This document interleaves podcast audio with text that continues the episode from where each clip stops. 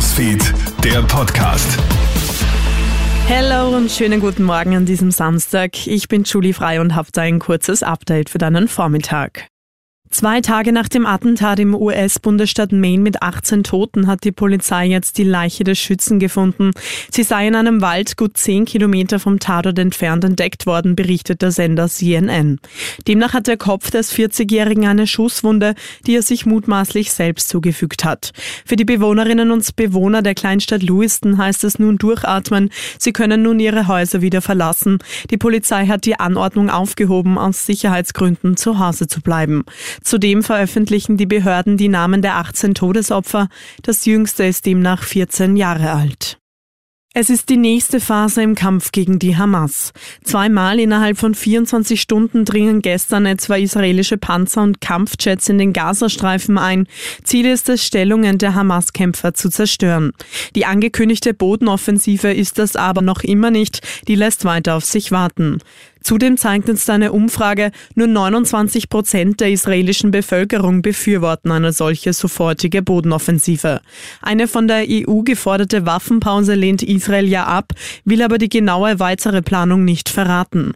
Arya Sharosh-Shalika, der Sprecher der israelischen Streitkräfte, sagt zu Puls 4, Ich kann nicht sagen, was genau in den nächsten Tagen kommen wird. Was ich sagen kann, ist, dass wir langsam aber sicher die Musik äh, aufdrehen werden. Wir sind nicht von 0 auf 100 gegangen sondern wir sind jetzt irgendwo in der Mitte. Es wird langsam aber sicher weiter mit Boots on the Ground auch vorangehen, weil natürlich äh, sehr viele von den Terrorinfrastrukturen und Terroristen selbst, wenn man sie neutralisieren will äh, und auch die Geiseln befreien will, das kann man alles nicht nur aus der Luft machen. Jedes zehnte Elternteil muss das Taschengeld der Kinder wegen der Teuerung kürzen oder ganz streichen. Das zeigt eine Umfrage der Online-Plattform Durchblicker im Vorfeld des Weltspartags. Die Mehrheit der Mädchen und Buben in Österreich bekommt aktuell 41 Euro Taschengeld im Monat. Bei drei von zehn Kindern sind die Zuschüsse an gute Noten, Hausarbeit oder Zimmeraufräumen geknüpft.